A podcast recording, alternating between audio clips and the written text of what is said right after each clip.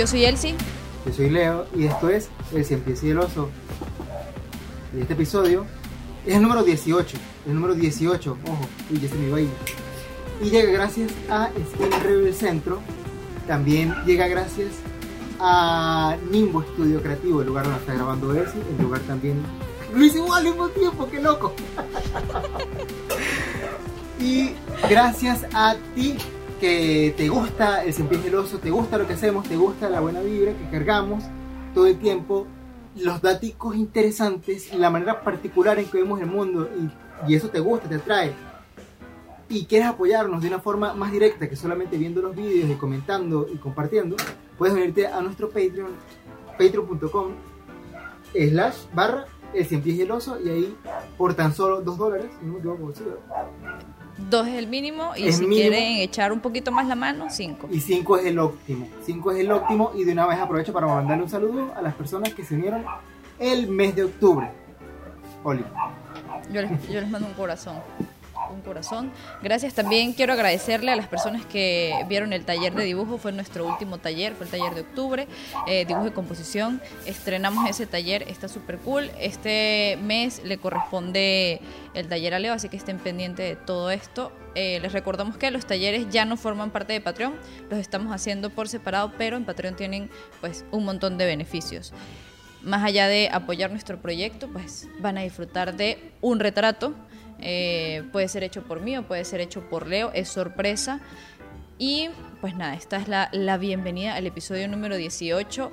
Hoy tenemos invitada, nuevamente tenemos invitada, ya teníamos, eh, pues bueno, el episodio anterior, nuestro invitado fue el miedo.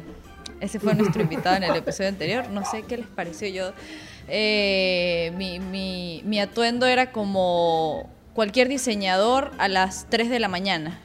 Ese era mi, ese era mi disfraz, no era el de Eleven de Stranger Things, no crean. Eh, Yo sí- yo no estaba disfrazado, solamente yo fue soy- para distraerlos. Yo, yo no Pero- estaba disfrazado, yo me he visto así todo el tiempo. Cuando tengo calor, No, Leo se quedó, Leo se quedó dormido y así, Así vamos a grabar, así, así salió. Entonces, bueno, si ustedes no quieren ver de nuevo a Leo desnudo, apóyennos en Patreon. Porque por eso no tiene franela, no tiene camisa. Entonces, bueno, apóyennos en Patreon y ahí van a tener su, su beneficio de ver a Leo con ropa.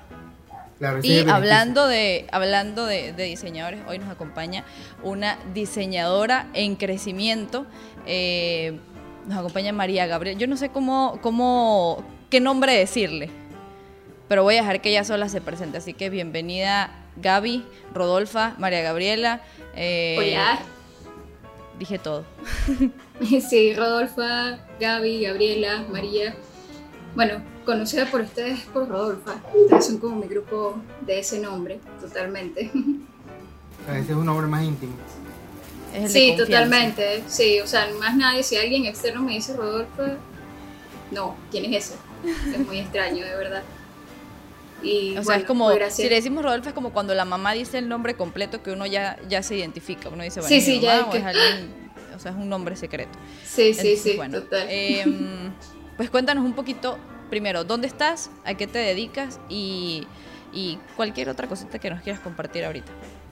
Ok, chévere. Bueno, eh, en este momento estoy en Mérida, en la ciudad de Mérida, Venezuela. Eh, todavía sigo acá, aún no me he ido. Eh, me dedico actualmente a diseño de empaques. Estudio diseño gráfico, pero desde hace más de dos años estoy trabajando principalmente con diseño de empaques o packaging inglés. Y eso es principalmente lo que hago. También estoy en la facultad todavía, o, entre comillas, em, medianamente, pero ahí vamos, intentándolo. Yo, yo, yo voy a abordarla con la primera pregunta, aprovechando la parte de la universidad. Em, está, ahorita eh, Gabriela, Gaby, está en la Universidad de los Andes, la ULA. Por el Ujú. momento, pues estamos en pandemia y yo imagino que esto eh, pues está en pausa. No sé si están en pausa las clases o está en pausa nada más ir a la facultad. Entonces, la primera pregunta que, o algo que, que me, que me da curiosidad, porque ya nosotros estamos ajenos completamente a la formación de, de- la facultad. Ahorita ya yo tengo más de cuatro años, bueno, casi cuatro años afuera, perdón, y no sé cómo está el movimiento. Incluso te voy a preguntar dos cosas. Antes de la pandemia, ¿cómo eh, estaba el asunto de estudiar en Venezuela, o sea, año 2020, entrando enero. Y también eh, la diferencia de ese momento ahorita. Ok. Bueno, antes de comenzar toda esta cuestión de la cuarentena y la pandemia, eh, por lo menos en cuanto a la facultad, sí había movimiento, sí, a pesar de mucha deserción y gente yéndose y toda la cosa, igualmente estaba viendo clases en un salón bastante lleno de gente y así en varias clases y de hecho hay mucho movimiento de gente mayormente nueva, o sea, a la broma uno va ahorita y no conozco a nadie. Bueno, ahorita no, porque hay pandemia, pero cuando iba en el momento era como que todos los pasillos muy llenos de gente, porque además la facultad, ustedes saben que es chiquitica. Este, y veía un montón de gente y yo decía, Dios mío, ¿quién es esta gente? O yo estoy muy vieja aquí o, o de verdad hay bastante entrada de lo que vendría siendo nuevo ingreso, pues nueva, muchas personas pues todavía ingresando a la carrera a pesar de todo. Entonces sí había movimiento, aunque bueno, con ánimos por lo menos bastante complejos ya en las últimas materias, ¿no? que ya uno está así finalizando, que son las que yo estaba viendo antes de comenzar la cuarentena y todo eso. A mí me llama mucho la atención, Gaby, y ya digamos como para, para seguir en este tema de las clases y todo lo demás, que ya tú, o sea, para, para mí en estas carreras este, creativas, el trabajo es lo que hace al profesional y ya tú, ya tú estás eh, trabajando como diseñadora gráfica desde hace un par de años para acá, si no me equivoco, dos años. Entonces, ¿cómo es este equilibrio, este equilibrio de trabajar y seguir estudiando, trabajar en lo que tú estudias, en lo que tú estudiaste, y, seguir estudiando, eso por un lado, y por otro lado, em, ya que se me fue. Eh, bueno, si quieres respóndeme y cuando me llegue lo otro te lo digo, porque se me fue. Chévere. No, bueno, eh, sí, desde hace ya al menos tres años estoy trabajando, si no es hasta más, que comencé a trabajar que sí con empresas primero, estudios, hasta que me volví freelancer y toda la cosa. Y de verdad que es súper complejo. Eh, trabajar y estar intentando es continuar en la facultad, las materias, los estudios, porque como ustedes saben, eh, el trabajo realmente lo terminas absorbiendo a uno muchísimo porque además estoy eh, trabajo y desde un comienzo trabajé, comencé a trabajar, perdón, en diseño. Entonces, eh, propiamente en lo que estaba estudiando y todo esto, entonces poco a poco como que me fui metiendo más en el ámbito profesional este, y me di cuenta que cada vez era más lo que me absorbía, me absorbía hasta este punto de que ya me cuesta muchísimo poderle prestar atención a la facultad porque estoy, es casi que el 100% de mi cabeza está realmente con mis proyectos de trabajo de diseño que me encantan porque me gustan mucho. Entonces, de verdad es algo complejo y, cuesta bastante, o sea, hay que como que organizarse muy bien y saber que no puedes entonces entregarte full este, a una cosa o a la otra, porque es como que siempre tienes la mitad del pie aquí y el pie allá, intentando darle facultad, trabajo, facultad, trabajo, y así vas de poquito a poco, como a mí, me surge, o sea, con respecto a esa dualidad que tienes ahorita, nosotros varias veces hemos comentado que a veces la formación, o en, nuestro, desde nuestro punto de vista, la formación de la universidad, hay cosas que sentimos que faltaron. Digo, nosotros no hemos terminado la carrera, no sé si la vaya a terminar en algún momento, pero, por ejemplo, eh, en mi caso, a mí me tocó aquí en México entrar a trabajar en algunos lugares de diseño. Yo estudié artes visuales, o sea, diseño sabía nada y aprendí al paso que iba trabajando, ¿ok? Em, los conocimientos que sé ahorita podría decirse que son realmente muy básicos, pero que me han salvado muchísimo.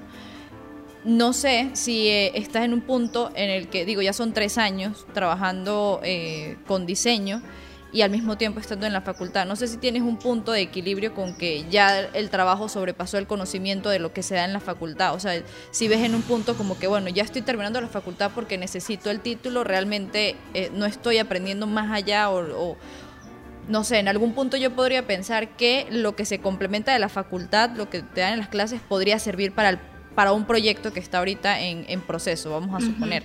Tipo, tengo que hacer una entrega y me mandan a hacer esto, aprovecho el trabajo y lo meto en la entrega. O sea, no sé si hay un, punto allí de que sirva una cosa para la otra o ya realmente, eh, o sea, el trabajo se fue mucho de lo que estás aprendiendo en la, en la facultad.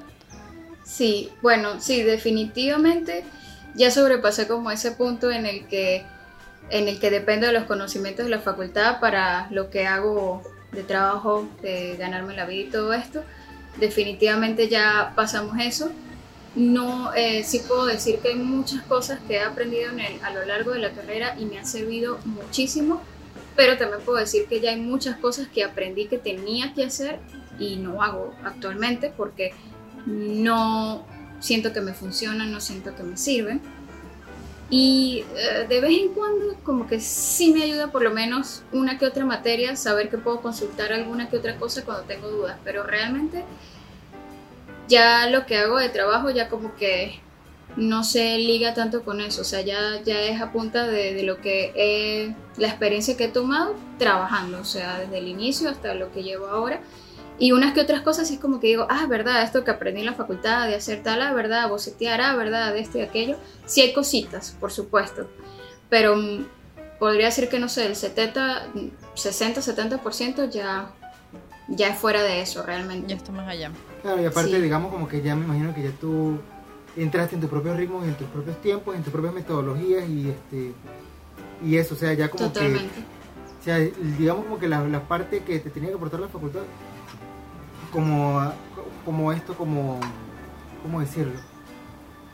Eso, Como como, métodos de trabajo, como sí, como base, yo lo, más como método de trabajo, ya está bien, pero mm, ya tú encontraste tu propio camino. Yo creo que eso es parte de todo. En estos días conversábamos algo sobre eso, que, claro, digamos como que yo lo, yo lo puse más de la parte personal, que yo soy más ilustrador o artista que, que diseñador, pero como, digamos, como que cómo uno llega a ser uno mismo, a tener su propia voz como creativo y cómo esa voz te puede, este, o sea, la facultad no te la va a dar, te va a dar el camino para llegar ahí, pero ya después de que tú estás ahí, tú tienes que seguir tú solo. Exactamente.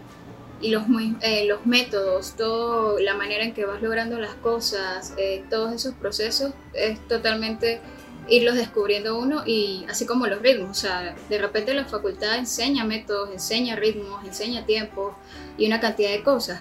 Pero creo que algo muy particular de estas carreras de diseño y de las carreras creativas es que muchos caminos pueden conducir a los mismos resultados. Entonces, de repente, lo que se te enseña de que debe hacerse en este tiempo y de esta y esta manera, yo no lo hago de repente para nada así, por ejemplo. Y igualmente obtenemos resultados similares porque eh, finalmente es como que son muchas maneras en que se llega a algo.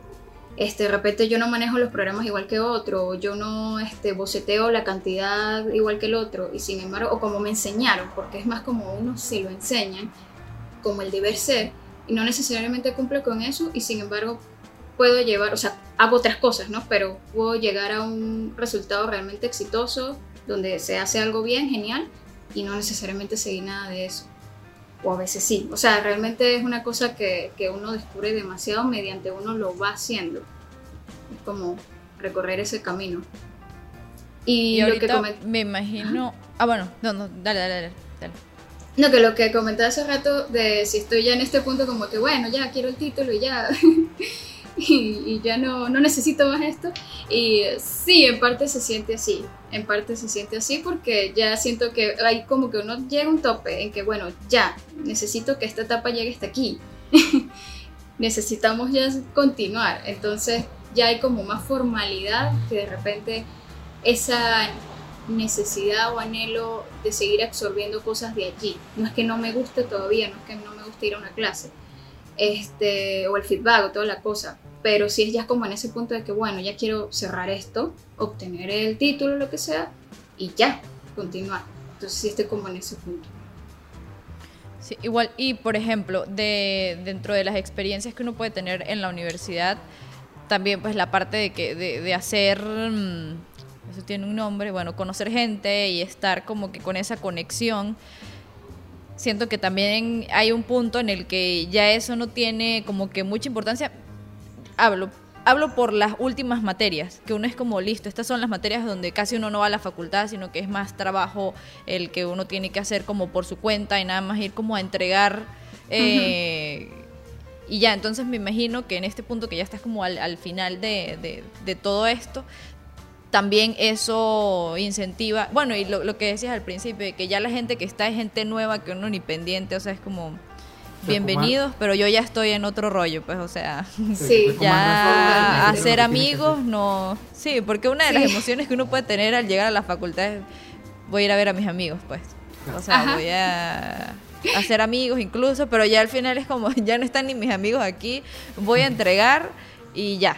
O sea, ya, Sí, ya- se acabó. Entonces, eh, eh, voy a hacer una última pregunta, bueno, no- por mi parte, sobre la, sobre la facultad. No sé si tienes alguna recomendación o algo que le podrías agregar dentro del, dentro del pensum que crees que haga falta para las personas que están ahorita, porque si bien hay muchas cosas que, que pueden estar obsoletas dentro de la formación, porque siento que la formación académica en la facultad, nuevamente, nosotros lo hemos hablado en algunos casos, es buena. Eh, por ejemplo, las facultades de aquí, la mayoría de la gente que yo conozco me ha dicho que en artes no hacen muchas cosas manuales. O sea, no hay nada de, de hacer escultura, nada de pintar tanto. O sea, ya todo se va un poquito más, si no es que a lo, a lo digital, al diseño casi.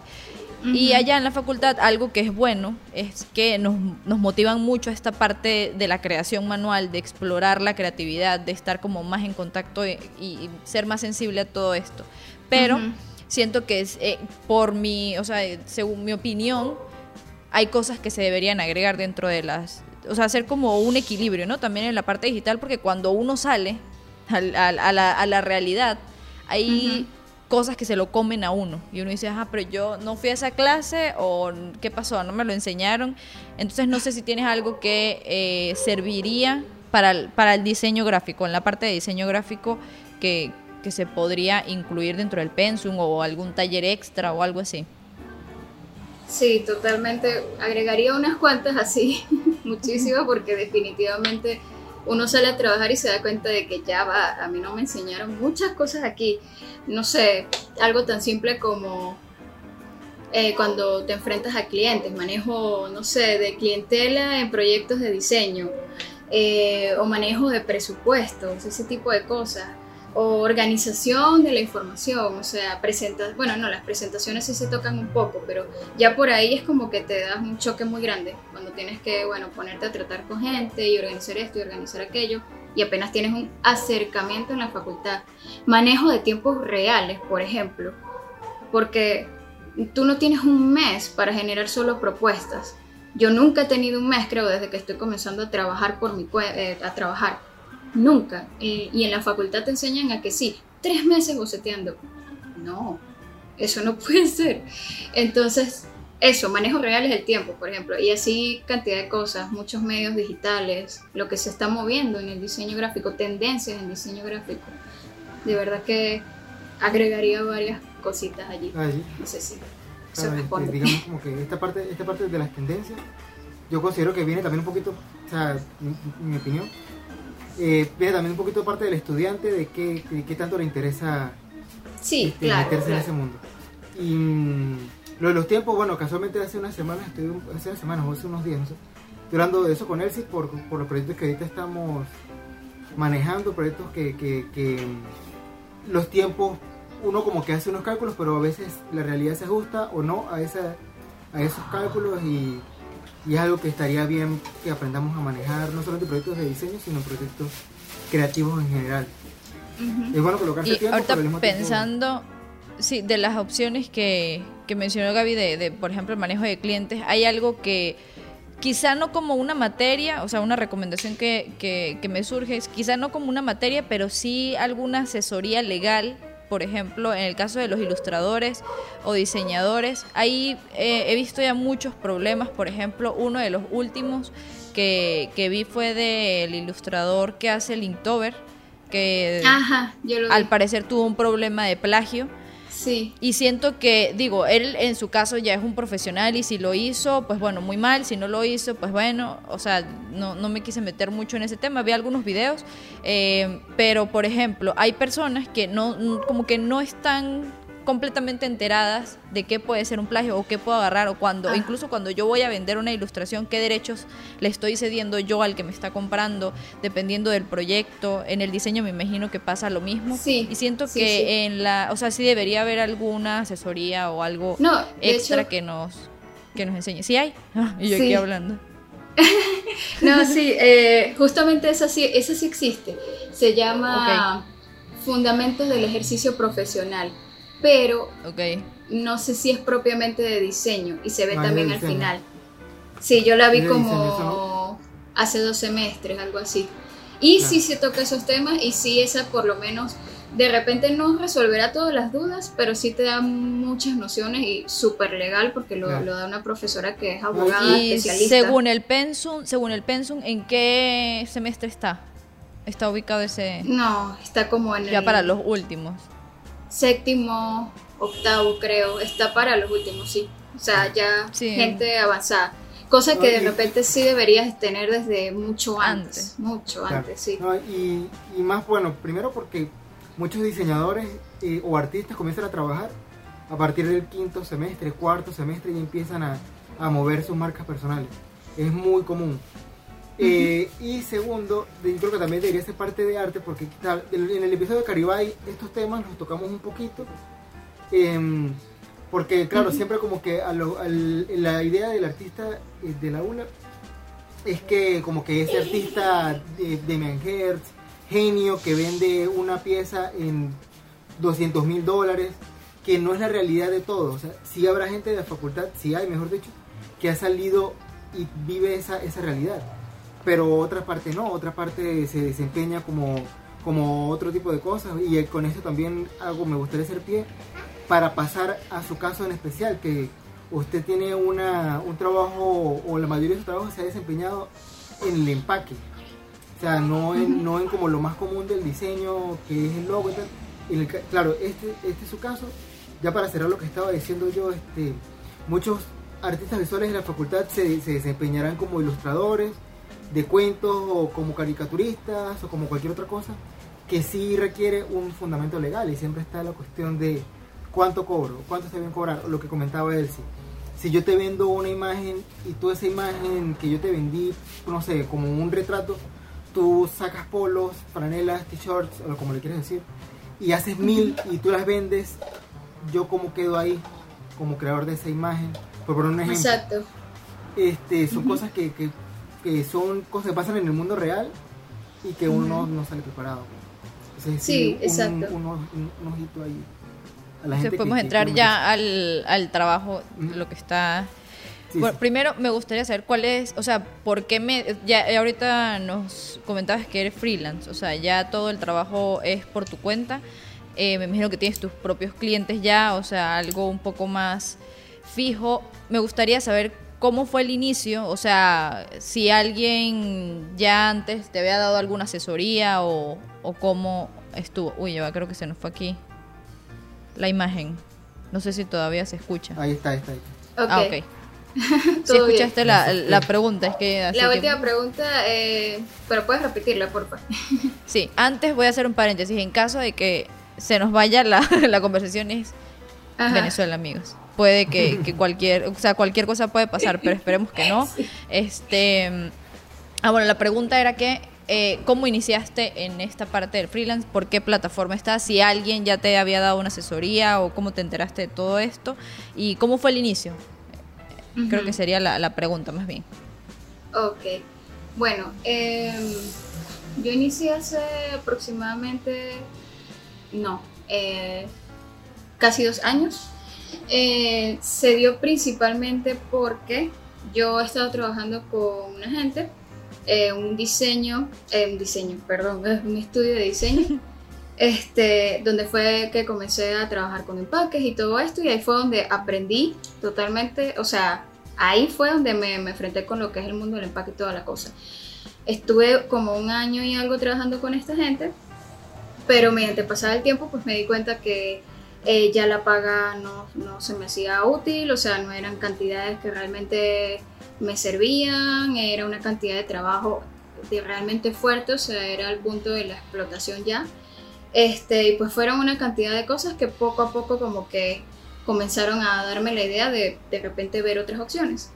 Yo conocía las plataformas, o sea, sabía que existían, principalmente que si Fiverr y sabía que existía Upwork, que es donde trabajo actualmente, pero digamos que no tenía mayor conocimiento. O sea, estuve un tiempo en Fiverr, muchos años atrás, unos dos, tres meses y uno que otro trabajo y luego de allí no estuve más allí. Em, y bueno, las plataformas las conocí fue por mi pareja, por favor. Él fue el primero que las conoció y me las mostró como que, mira, esta esta plataforma, funciona así, esa. Yo le tenía un miedo terrible a las plataformas. O sea, era una cosa así que yo decía, no, o sea, ¿cómo me voy a meter en eso? O sea, estoy hablando de hace ya más de tres años, cuando no tenía nada de experiencia, a duras penas este, con las cosas de la facultad, o sea, de verdad que muy poco y tenía demasiado terror con eso hasta que lo intenté. Y eh, me fue medianamente bien. Luego hubo esta experiencia de este estudio. Y este, cuando ya comencé a tener como problemas con esta gente, que ya no iba bien nada, comencé a probar por Awkward y me comenzó a ir bastante bien en Awkward. De hecho, tuve como demasiada suerte desde un principio. Me di cuenta los precios que se podían manejar a nivel mundial de verdad por, por mi trabajo. O sea, precios que eran mucho más reales eh, las propuestas que se ofrecían, que eran buenas propuestas, gente de verdad como ofreciéndote algo serio. Y me di cuenta como de todo eso y dije, no, ya va, yo tengo que este, intentar seguir por acá. Y cuando ya medio vi que tenía cierta estabilidad, que me estaba yendo bien, me desprendí por completo de mi trabajo eh, con estas personas y decidí ya como que entregarme de lleno al, al freelanceo. Y desde ahí hasta ahora. Ok, y, me gusta, a ver, voy, voy, a agregar rapidito algo. Eh, este tema, o sea, porque digo, para las personas que nos están escuchando, puede que la mayoría sea de Venezuela, pero eh, sabemos que tenemos público fuera de Venezuela, como en México o allá en Perú o en otros lugares. ¿Cómo es la experiencia de trabajar en estas plataformas estando en Venezuela? ¿Qué se necesita? Lo menciono porque seguramente hay gente incluso de la facultad que nos puede estar escuchando o gente que le interesa estar, pues bueno, monetizando su trabajo. Eh, al mismo tiempo como estás, como estás haciendo tú y, y pues creo que sería de, de, de gran provecho esta información Sí. para, para ellos. Sí, total, totalmente. De hecho, hay, hay mucha gente de, de acá, de, Mérida, de la facultad, conocidos muchísimas, que me comenzaron a preguntar cada vez más. Hasta hice como varios videos explicando toda una cosa, porque de verdad ha sido mucha la gente interesada eh, de diseño y de artes, interesada en, digamos, en todo este mundo. Y bueno, sí, hacerlo acá tiene realmente sus particularidades. Una de las cosas principales, por ejemplo, tienes que estar consciente que no vas a manejar los tiempos que te gustaría manejar. Eso es así. O sea, si yo puedo hacer algo en tres días, no ofrezco tres días a, esa persona o en la plataforma, ofrezco el doble. Este, bueno, por todas las razones que complican las entregas y todo. El internet cuesta, así que entonces tienes que estar, tienes que volverte así un experto en conseguir mil maneras de reducir archivos, de comprimir cosas, de, sabes, como que volver todo así una cosita para que tú puedas ir enviando imágenes primero para luego editables, todo como organizarte, hay que saber organizarse muy bien con archivos, con los tiempos, para poder como que llevar los trabajos este, y cubrir las necesidades de las personas, porque realmente es complicadísimo uno estar acá, trabajar con gente que no está acá, que la, el 95% de mis clientes no están, por supuesto, acá, están en cualquier otra parte del mundo donde todo funciona bien. Este, entonces ya ahí me, me genera un montón de retos, ¿no? En donde tengo que estar así pendiente de una comunicación que muchas veces es muy, es muy complicada, entonces pendiente de unos tiempos, como que generando eh, plan B, C, D para poder resolver cada cosa, entonces tiene que ver mucho con eso, pues como con saber organizarte y ser realista con tu situación, sin que eso, eh, sin que quieras con eso o sea, estarle diciendo a todas las personas con las que vas a trabajar, mira, yo estoy aquí y no te puedo entregar esto en dos días porque tengo esto y esto. No, porque difícilmente alguien fuera lo entiende. Y aunque suene hay, que, muy hay que rudo, saber manejar la comunicación. Sí, exacto. O sea, aunque suene muy rudo, eh, tienes que saber comunicarte y en ciertos casos se explica lo que pasa, lo que no, pero este, hay que entender que la persona afuera necesita un trabajo y necesita que tú se lo hagas y si puedes bien y si no, no. O sea, de repente no va a haber va otro que lo va a hacer. Exacto, Este, entonces no, es, y, y no es una relación de amistad, sino es una relación laboral. O sea, es, este, es la tiene exacto. que hacer esto, listo. Bueno, como cuando uno compra un, una, un- uno va y se compra un pollito para comer. uno no se hace amigo del chef, uno solamente va. se Muchas se veces va. sí. Pero cuando ya hay mucha, cuando ya hay confianza, cuando es cliente habitual. Eso lo iba a mencionar, que estando allá, o sea, la, la confianza que tienes que generar, eh, entregando a tiempo y haciendo un buen trabajo, tiene que ser el, o sea, tres veces más de una persona que está fuera. Entonces, lo voy a mencionar porque eh, he, escuchado algunos casos de personas que han trabajado con, con venezolanos, em, justamente con esto, con la parte de diseño de un venezolano estando allá, y me han comentado eso, no, es que se les va la luz y no sé qué. Esa persona que me lo contó a mí comprendió eh, esa parte, pero para otras personas que nos escuchen, si deciden trabajar con algún venezolano, también eh, estén conscientes de esa, eh, tener esa empatía, ¿no? O sea, que, que el que está Sí. allá, en el caso como, como está Gabriela, eh, lo está haciendo con la mejor disposición y tienen que saber, imagínense, a ver, voy a poner este contexto. Gente que está afuera, está trabajando y apenas el internet se pone un poquito lento y uno empieza a lanzar maldiciones de aquí para allá y de allá para acá, ¿ok? Entonces, Sí. imagínense estar allá, todo el trabajo hecho y de repente se fue la luz porque no hay un horario, no, o sea, es- ¿y qué vas a hacer? No vas a hacer más nada. Entonces, creo que generar esa empatía con la persona que está allá estaría cool por si alguien decide trabajar en algún momento con, con algún venezolano que esté en Venezuela, que sepa eso. Y por otro lado, la gente que está fuera, o sea, yo sé que los venezolanos lo aprecian más estando fuera y tener el internet a mil por hora, o sea, la velocidad a todo lo que da, tener la luz a la disposición a la hora que uno quiera, si uno se quiere levantar a las 10 de la mañana a trabajar, lo hace, eh, valorar un poquito esa parte. O sea, porque a uno se le olvida. O sea, realmente yo ahorita no, es como que pues me levanto y tengo la luz. Sufro cuando Exacto. en algunos casos llego aquí al estudio y como que el internet está fallando y es como, se me acabó el mundo, no hay internet, ¿qué está pasando? Ahora tengo que usar mis datos. Ay, sí, tengo que usar mis datos. Entonces, eh, estar consciente de esto es, es un poco, o sea, una locura que uno no se puede imaginar. Pero, pues bueno, yo creo que mi admiración en este caso que estamos hablando contigo por el trabajo que estás haciendo y las personas que lo están haciendo, porque Sí. o sea, si aquí uno de repente, ay, no, es que no me pagaron a tiempo, eso es algo eh, que hay que tomar en cuenta, pero también valorar que uno tiene aquí su trabajo y tiene aquí sus, sus cosillas por hacer. Sí, totalmente. Creo que fue, creo que fue sí, un comentario reflexivo, no, no venía con ninguna pregunta, pero pues no sé si Leo quiere continuar o algo que Em, quieras agregar a eso.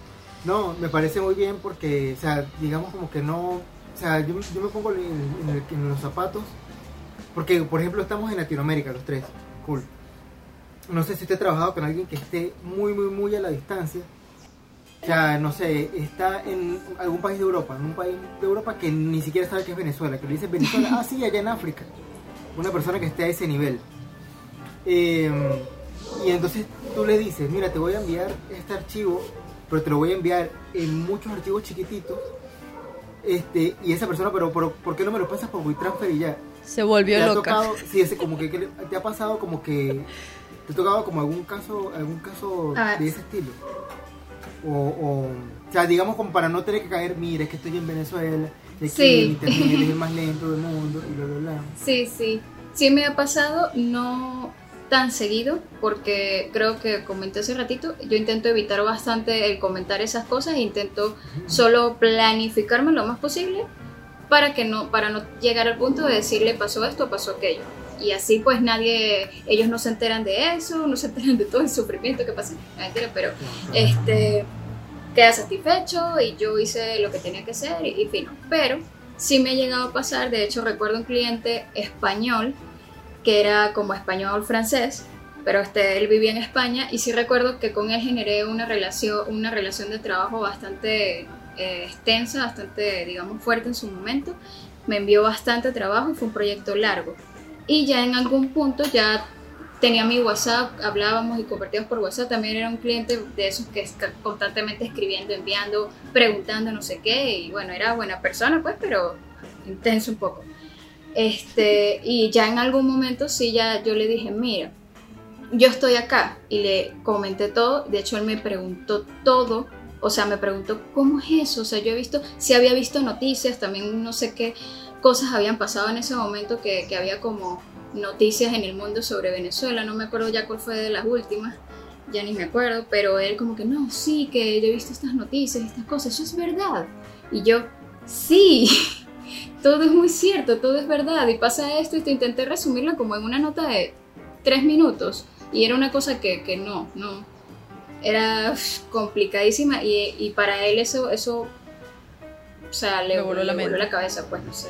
Sí, totalmente y él tuvo bastante empatía conmigo, de verdad que sí y yo lo agradecí mucho pues porque él a pesar de eso él estaba muy contento con el trabajo con las entregas con los tiempos y como con todo el entregue que yo tuve con él y para él fue como que wow Gabriela de verdad genial gracias por eso entonces bien por ese lado. ¿Hay, ¿Hay, algún eh, retomo otra vez para la gente que quiera iniciar en esto quiera mejorar incluso su si ya lo está haciendo mejorar el, trabajo, tengo dos preguntas. Uno para el que va a iniciar. Eh, las, cuentas, me imagino que obviamente todo se maneja con, con moneda extranjera, con dólares, eh, incluso puede ser con euros, no sé. Pero en el caso de la persona que esté en Venezuela, necesita tener una cuenta eh, en dólares y la otra pregunta para responder, o sea, para que se haga toda una, una sola respuesta. Eh, ¿Qué es, o sea, que para iniciar el portafolio que tiene que tener la persona debe ser enfocado en un solo en un solo tema. Por ejemplo en el caso del empaque listo yo lo meto para empaque y es lo único que yo voy a mostrar. O qué recomiendas tú tener en un perfil varias cosas de las que se hacen digo como diseñador o como artista puede ser que, que se metan varias cosas no entonces alguna recomendación para la persona que quiere iniciar y es como que mira yo cometí estos errores de meter que sabía planchar, cocinar y al mismo tiempo estoy ilustrando y al mismo tiempo estoy haciendo esto? ¿O mejor al grano?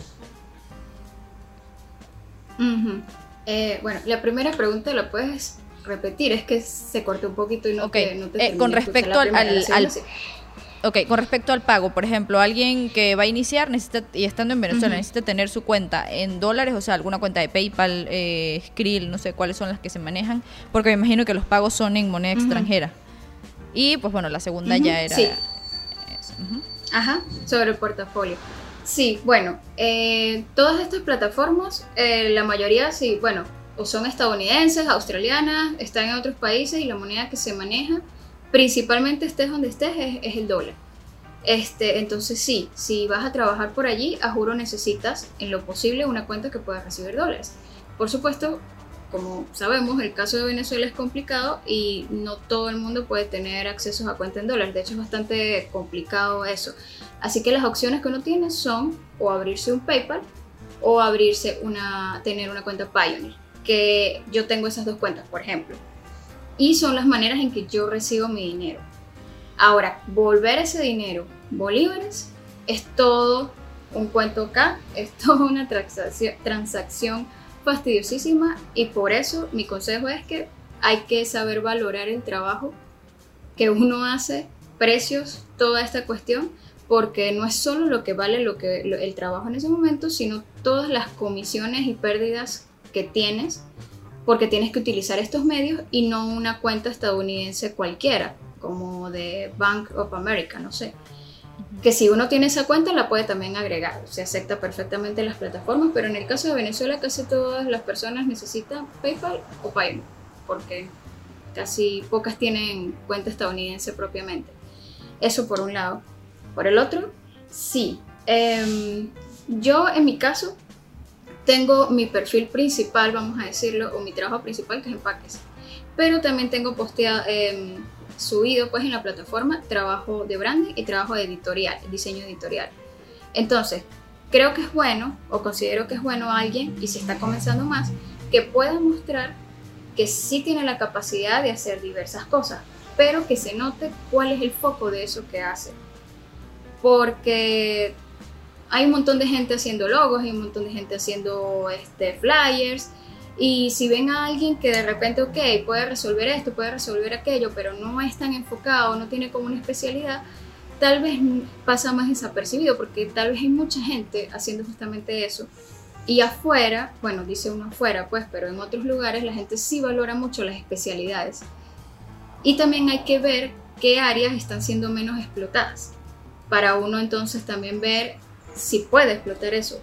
Porque en el caso de las plataformas me he dado cuenta que, por ejemplo, en diseño hay demasiada gente haciendo logos y branding. Mucha, pero mucha. Al punto de que ya a veces ni aceptan personas nuevas, lo sé porque me lo han dicho personas recientemente, porque ya en la plataforma te dice, ya hay mucha gente haciendo esto.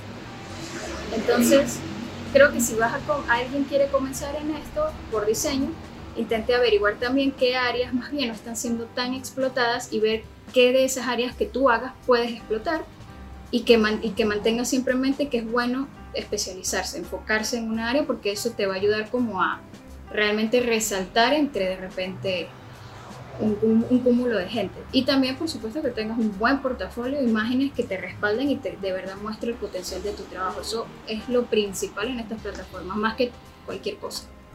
Tenerlo, tenerlo, bien organizado porque al final eso va a ser lo primero. Si tiene, bueno, incluso diría que tener una buena portada. Porque si tienes una buena portada, un, poquito de portafolio, ya de una vez la gente se va a meter a ver. Quizás lo de adentro no sea tan interesante, pero si tú llamas la atención con la portada, ya estás hecho. También. No del todo, pero, pero sí, sí, sí ayuda mucho. Eso. Aquí, aquí eh, me, parece o sea, me parece cool porque eso creo que también en la parte del portafolio funciona no solo para, para estas plataformas, sino para, para el mundo exterior. Algo que también me llama la atención porque voy a contar una pequeña anécdota. Apenas cuando empezó la pandemia, yo recién había renunciado a mi trabajo y quedé en el limbo, así dije, pero ¿qué acabo de hacer? O sea, una semana de que había renunciado empezó la pandemia, ¿ok? Y mi primera búsqueda esa noche, antes de acostarme, fue que plataformas para trabajar eh, así en internet. Y obviamente la mayoría, vi videos, vi cosas, que tal, que hay que, hacer, que tener un tiempo. Al principio no se gana mucho. Eh, ya después que vas agarrando como nivel, es que tienes como mayor ganancia. Entonces, eh, digo, todo eso yo lo vi en un estado de alerta y estaba consternada y estaba vuelta loca. Entonces, al al momento pues lo, lo, percibí muy rápido, o sea, no, no le presté mucha atención hasta que ya después volví al, trabajo, pero me gustaría saber cómo es este proceso, eh, cuánto tiempo más o menos tarda una persona para tener como que una ganancia estable. Y si también, por ejemplo, en Venezuela, para los que no saben, obviamente la moneda está tan devaluada que hay momentos donde el dólar, pues obviamente eh, va a ser mucho mejor que tener la moneda de allá y pues va a facilitar un poco las cosas. ¿Serviría también este tipo de plataformas para alguien que está afuera y que el dólar funciona? Bueno, aunque en Venezuela ya casi que todo cuesta lo mismo que, que afuera, pero... que era hace unos años. sí, que era antes. Este, pero bueno, me gustaría entonces saber el, el, proceso de cuánto tiempo tiene que estar una persona y cuánto tiempo tiene que dedicarle, porque no es como que yo tengo cuatro años, pero le dedico tres días nada más al, al mes, sino cuánto tiempo en horas, vamos a suponer, ¿no? Claro, bueno, entiendo totalmente esa experiencia de como haber soltado todo esto que tenías de repente seguro del trabajo y tal y lanzarte a ese tipo de cosas es extremadamente abrumador porque de verdad lo es. Porque como cualquier cosa freelancer no, no, no nunca es 100% segura. Y eso lo hace complejo o sea de verdad uno tiene que saber llevar eso para poder tener algo entre comillas seguro. Em, ajá, yo lo que recomiendo, o digamos en base a mi experiencia, eh, que si uno se va a meter en esto, no lo haga de golpe, así como que, bueno, como de repente te pasó a ti, que, eh, me, no sé, salí de mi trabajo hoy y ahora hoy voy a ponerme a ver cómo es esto, porque va a ser ese choque que es una cosa como estrellarse con una pared, un camión, yo no sé, o sea, es una cosa que uno no de una vez, eh, es muy, muy abrumador. Eh, lo mejor es que si tú ya estás pensando eh, en esto, en buscar otras opciones y toda la cuestión, irlo haciendo con tiempo, porque lleva bastante tiempo. En efecto, o sea, yo puedo considerar mínimo de 3 a 6 meses para uno este, llegar a, a consolidarse, digamos, en estas plataformas. Y va a depender mucho casi que de la bueno, del trabajo, de cómo te muevas, de cuánto le inviertas, hay que invertirle. O sea, yo cuando ya me lancé de lleno, ya tenía un mes, digamos, como que desde que había comenzado y me comenzó a salir trabajo y tal y tal, y poco a poco me di cuenta que me absorbía muchísimo y dije, ok, ahora me, puedo y me tengo que dedicar por completo a esto. O sea, no, no es una dos, tres horas al día, o sea, mucho más. O sea, yo estoy 24/7 allí prácticamente, de lunes a viernes, de lunes a domingo, todo eso. Entonces sí, se hace con tiempo, se explora con tiempo porque es toda una adaptación que hay que hacer también a, un montón de cosas nuevas y procesos nuevos. Y hay que tener paciencia porque no es algo necesariamente rápido. Puede ser más rápido o más lento, pero hay que darle su tiempo y hay que dedicarse. Y, un, factor que también este, ya como para, me gustaría acotar o resaltar, más que acotar, es el factor de la suerte. O sea, considero de que para este tipo de cosas hay que tener muchísima suerte. Porque bueno, hay mucha gente talentosa en el, en el océano del internet. Hay mucha gente que es muchísimo, muy talentosa, que tiene una propuesta bastante sólida, pero quizás no le ha llegado, su contenido no le ha llegado a las personas adecuadas. Y por eso no puede, no puede ser, o vivir de lo que hace como, como podría, como realmente se podría. Entonces, supongo, no, considero de que la suerte, tener la suerte de que, de que conseguir los clientes adecuados, estar en la plataforma correcta, en el momento correcto, cuando alguien está buscando lo que tú propones, es una cuestión que, que, es esencial para... para, pues sería más bien como un equivalente, ¿no? Tener un equivalente entre que, bueno, va, eh, como lo comentábamos en el episodio con Ricardo, ¿no? que él ya tenía su propuesta y si hablamos de suerte fue nada más que llegó la oportunidad de, meterse, pero él tuvo la opción de no, o sea, él tenía la opción de no hacerlo, de hacerlo o no hacerlo, decidió hacerlo, se, esforzó. Entonces esa parte de suerte y tener experiencia y tener el, trabajo y las ganas también creo que van de la mano, o sea, no del todo va a ser un golpe de suerte, ¿no? Sí, claro, pero igual no, considero que no, no del todo es este o sea, lo que quiero decir es que no, tener talento no es suficiente. En, el, en este mundo hay que tener talento y suerte. Tener talento no es suficiente. Y no, no lo digo por, eh, una parte negativa, sino que es una realidad. Y el esfuerzo. Acuerdo, o sea, tengo. es mucho. Sí, exacto. este, ya, ya para, yo creo que ya estamos al momento de finalizar.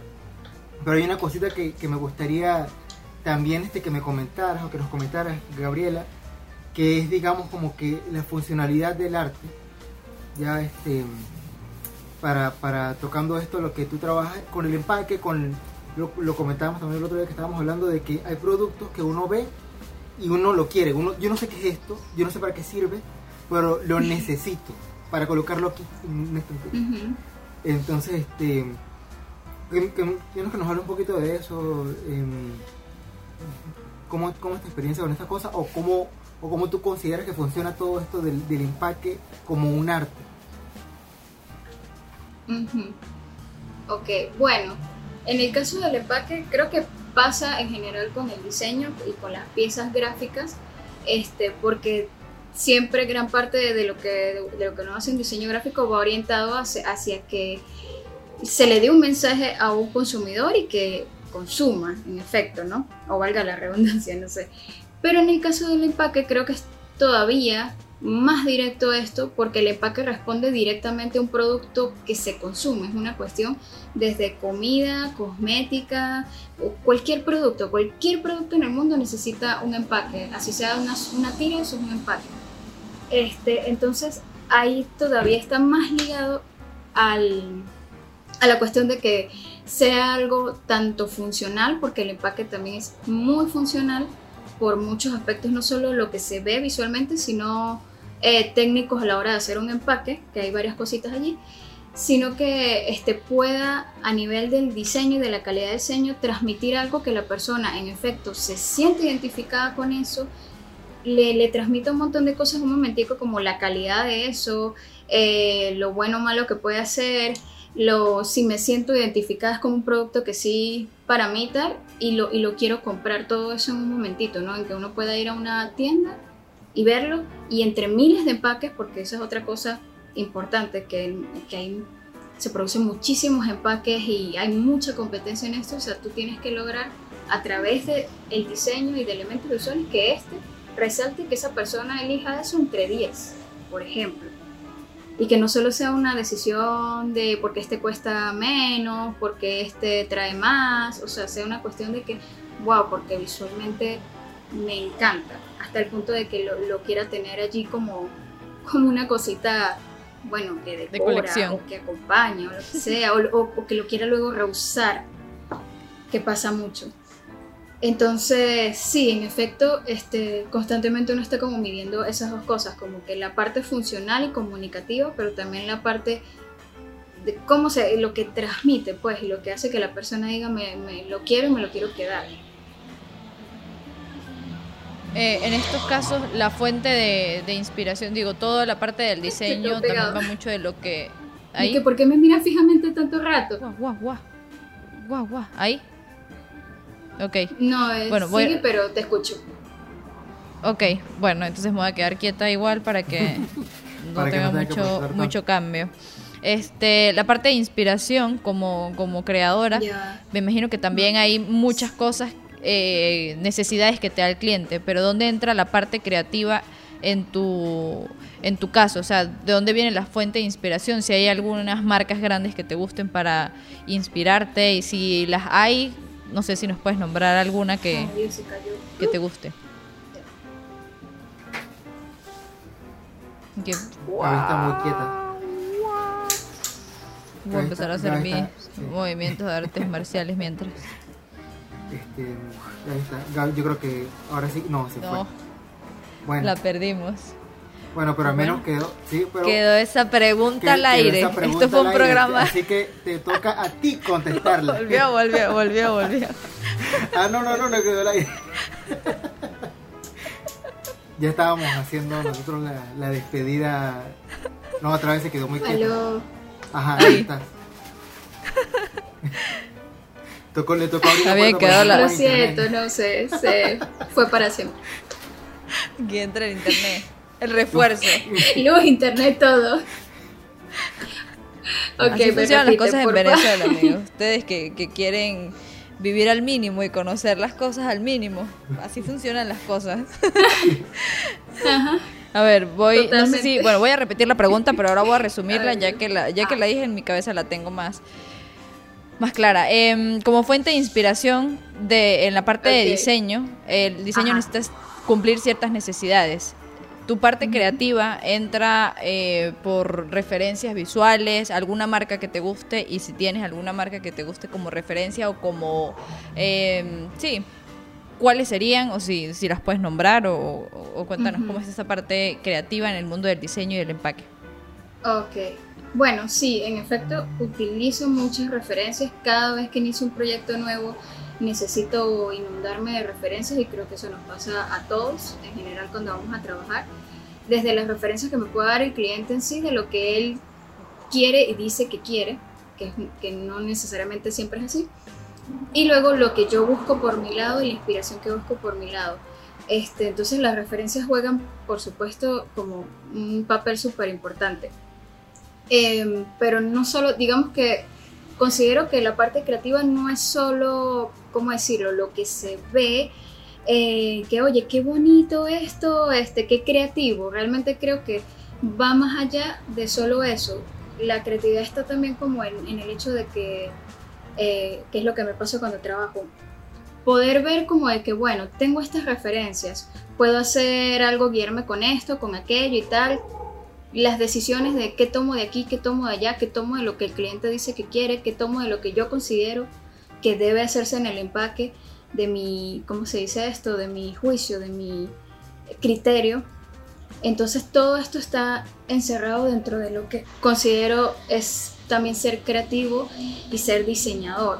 Que diseñar es, es también planificar, pensar y decir, bueno, ok, tú dices que quieres esto y me envías esto y yo tengo estas referencias, pero ahora yo voy a hacer esto. Voy a ver qué agarro aquí y allá y lo hago. Este, voy a hacer de repente una propuesta que siga todo lo que quieres, pero voy a tener también la decisión de yo hacer totalmente esto que puede ser algo súper distinto, porque siento, eh, siento no, considero que este es el camino que va mejor y resulta que ese es el camino. Y normalmente, eh, en mi caso, no tengo una marca, en una marca o, un- o alguna referencia con nombre en la cabeza, pero sí ya tengo una tendencia a la hora de trabajar, como digamos un eh, em, guía de estilo, podría decirse, en donde ya podría encasillarme un poco, que es como un diseño bastante orgánico, con tendencia de repente minimalista, eh, pero con formas siempre muy orgánicas, con ciertas paletas de colores, con ciertos elementos, ilustraciones, tipografías.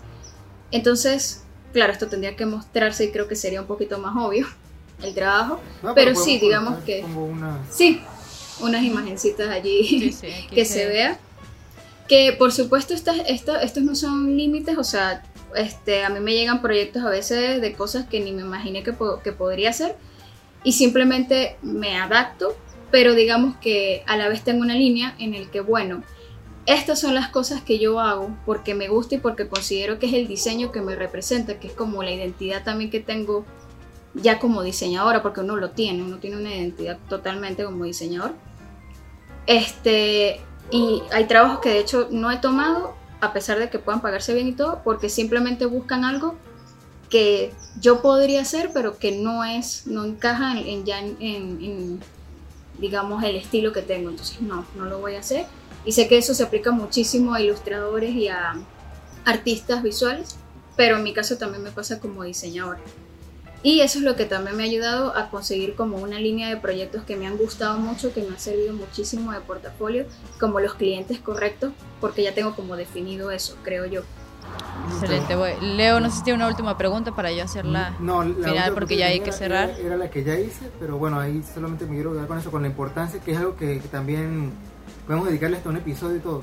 La importancia de saber decir que no, me parece que es una cosa que resalto bastante de esto, porque bueno, no todos podemos hacerlo todo. Y, em, y bueno, lo, lo- también el estilo que también existe dentro del diseño. Sí, no, tranquila. Ahí. Ya, eso es lo que, lo que, lo- el estilo que también Voy a del hacer- diseño y cómo se puede llegar a eso con el mismo trabajo. Con el mismo trabajo también se puede llegar a tener un estilo o definir nuestro propio estilo. Voy a hacer la pregunta del podcast antes de que, de que Venezuela decide que se nos va. Este, ¿Cuál es tu sonido favorito? Mi sonido favorito. ¿Qué? No había Me pensado en este eso antes. Mm. Yo a veces a mí me gusta pensar las cosas cuando me lo preguntan así como como eso que acabas de hacer en el- mi menos favorito y así a veces por el contrario es que entiendo lo que me gusta. Eh, me gustan creo que los sonidos suaves porque odio la- los sonidos como de crujir y estas cosas cuando ponen por ejemplo el micrófono a no sé un periquito comiéndose una galleta que parece Ah. cuchi pero es como que odio esos sonidos bueno me gusta como lo contrario a esos sonidos Ok. Podría decir son pajaritos sí, lo sin siento, hacer que nada. no tengo un sonido específico Bien alejado del micrófono, que No. este micrófono es guía. Pajarito No, en no, su este casa. no, no, no. Que ni me entere que hay gente un pajarito masticando no Bueno, este es, es una Sí. respuesta súper válida. Este, pues bueno, yo creo que ya debemos cerrar. Te agradecemos un montón. Sé que hay un montón de preguntas que, que pueden quedar sin resolver, pero para eso están tus redes sociales, que las vamos a poner acá. Igual nos puedes decir dónde encontrar tu trabajo, cómo la gente puede ver eh, pues tu portafolio, lo que estás haciendo. Uy, moví esto, ok. Claro. Bueno, eh, ahorita lo principal es, tengo solo mi cuenta de Instagram personal, estoy trabajando en la de trabajo y todo. Sin embargo, por allí también tengo un apartado en los highlights, donde tengo lo que es parte de mi trabajo de diseño y también tengo mi link de Upwork, este, donde se ve como la trayectoria del trabajo en la plataforma, que no tienes que tener una cuenta para meterte. Adiós. Ah, Poder verlo. Y, y bueno, Hay que completar. esa- ahí le completo Y la bueno. palabra a Gabriela. No que tener una cuenta Y vamos a colocar los link links. Upwork. Colocaremos los links y todo por acá. Eh, Perdón, perdón. esperemos Ajá. que aquí volvió. Este. Volví, sí, aquí, ok. Bueno, y metiéndose allí pueden ver tanto. En Upwork, exacto. Metiéndose en ese link puede ver mm, eh, parte del portafolio y, digamos, eh, reviews y todo esto, como es mi perfil, pues en la plataforma. Entonces, por ahí pueden, digamos, ver lo que es mi, mi perfil de diseñador mientras trabajo en lo otro. Y bueno, mi Instagram que es eh, color crema piso. Perfecto. Perfecto, pues bueno, creo que eso fue todo por este episodio. Antes de irnos voy a mostrar mi calendario que salió hoy, no el día que sale el episodio, pero este posiblemente cuando ya esté el episodio ya está a la venta, así que véanlo por ahí. El proyecto de Leo de Mujercitas también está en camino, se está gestando para que estén pues pendientes, amigos, porque ahorita hay es diciembre. En mi, en mi Instagram personal hay fragmentos, pero estoy subiendo ilustraciones completas al Patreon del Cepillos entonces ahí lo pueden ver. Por lo último que subí al momento de este episodio son los primeros estudios de color, pero ya tengo algunas ya definitivas que pues Te estás sazonando. Sí, de verdad que estoy muy orgulloso. Sin- Pues bueno, sin- eso fue todo por este episodio. Les recordamos todo lo que to- todo lo que ustedes ya saben, darle like, suscribirse, comentar, ir a Patreon, ir a nuestro Instagram, darnos amor, Dale que es gratis, cosas. dale, dale que es gratis, dale, dale. Bueno, entonces Gracias. así terminamos episodio número 18 de Cien Pies del Oso. Ya somos legales.